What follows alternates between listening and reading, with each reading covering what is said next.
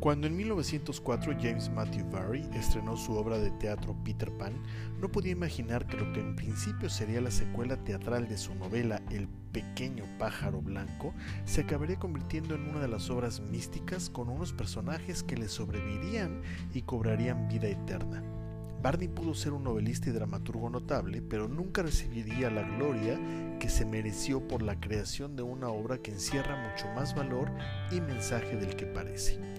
En la obra original, como en la multitud de secuelas que dieron comienzo a manos del propio Barry, se sostiene que los niños antes de nacer son aves y por ello pueden volar.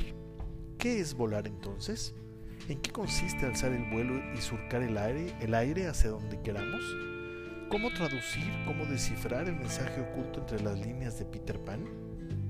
Hemos intentado hacerlo de manera de decálogo para tener algunas conclusiones interesantes. Punto número uno. El optimismo es la clave.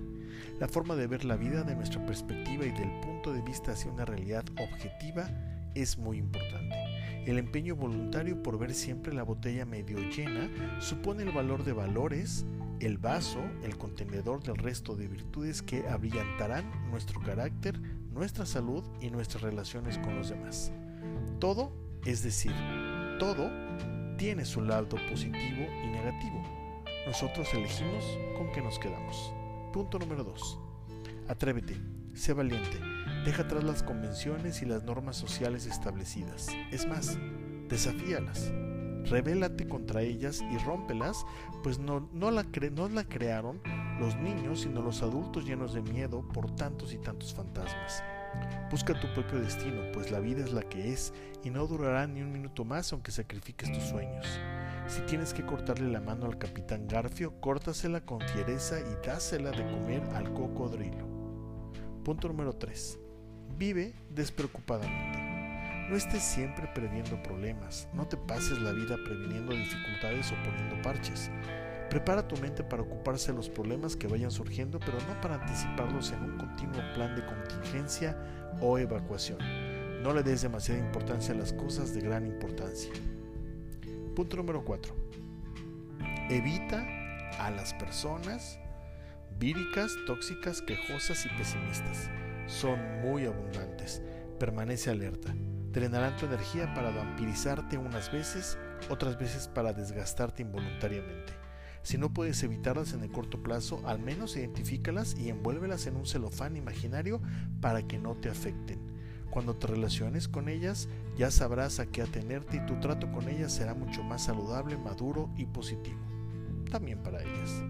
Punto número 5. Aprende a reconocer las fuentes de miseria y pesimismo, especialmente en los medios de comunicación. Selecciona lo que ves, lees o escuchas. Si nada en la radio te anima, escucha música.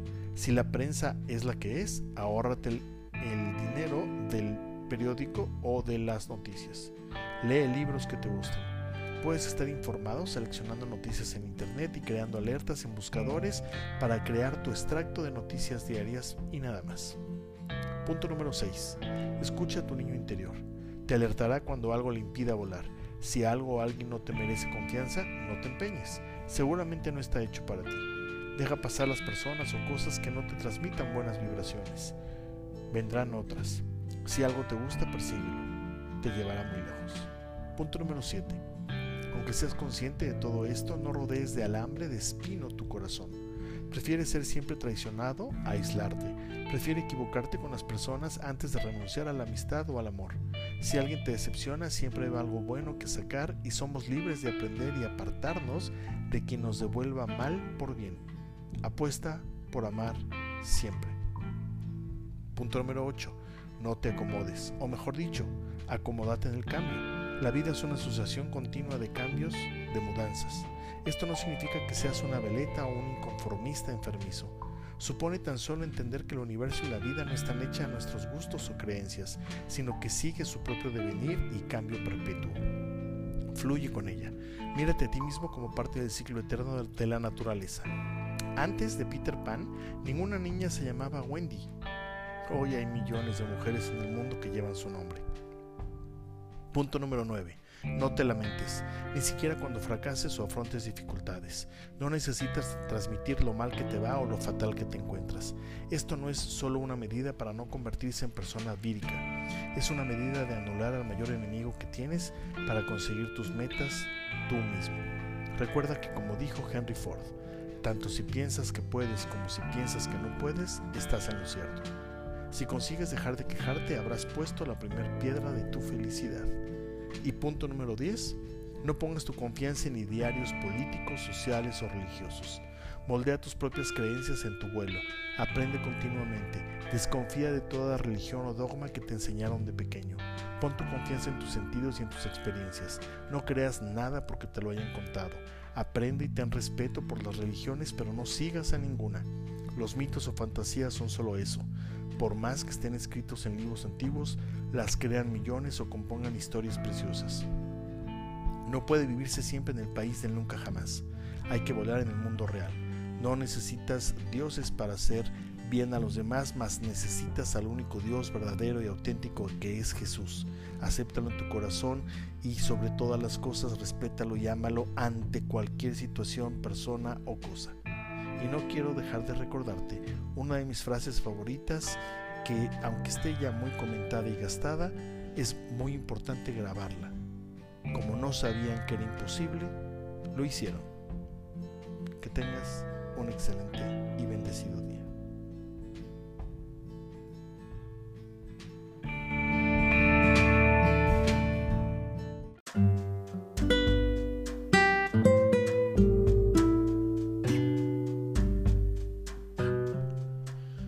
Estás? Qué gusto saludarte.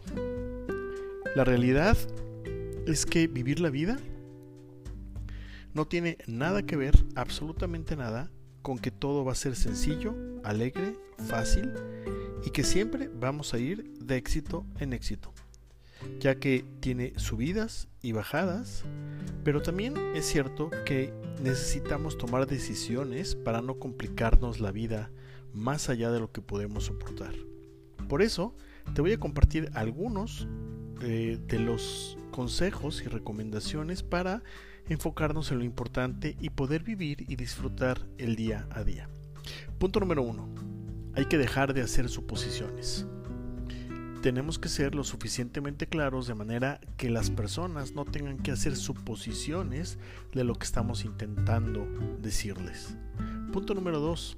En lugar de tratar de ser amigo de todo el mundo, hay que utilizar el tiempo para cultivar amistades verdaderas y rodearnos de personas que suman en la vida.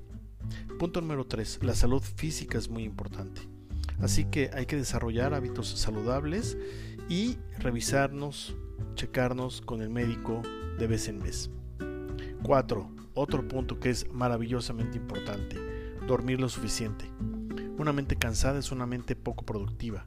Hay que abandonar la idea que quien se desvela estudiando, trabajando y todo lo demás es mucho más exitoso que aquel que duerme unas horas correctamente para renovar energías. Punto número 5. Aprender a vivir con lo necesario. Necesitamos entender que no necesitamos más cosas para que nuestra vida sea mucho más ligera y llevadera. Lo más ligero. Entre más ligero podamos viajar, disfrutaremos mucho mejor. Punto número 6. Mantener el control de las actividades que tenemos pendientes. No hay que dejar todo al último momento, pero también es importante en la agenda meter nuestras actividades de descanso. Punto número 7, las finanzas personales son muy importantes, así que hay que aprender a hacer un presupuesto, un plan de ahorros y llevarlo y cumplirlo cabalmente mes con mes. Punto número 8, hay que vencer la alarma.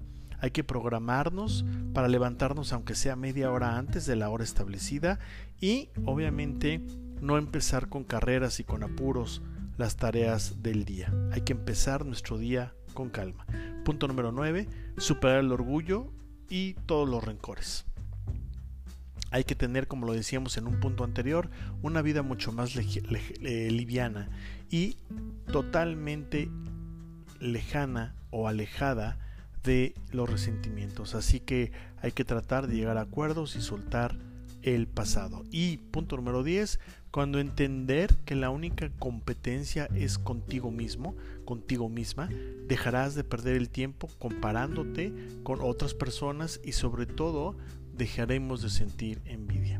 Así que estos son algunos de los consejos que podemos compartir para tratar de vivir mejor en el día a día y obviamente tratar de ser cada vez y cada día, cada hora, cada semana, cada mes, cada año un poco mejor que lo que hemos sido en días, horas, meses y años anteriores. Gracias por escuchar. Muy bonito día. thank you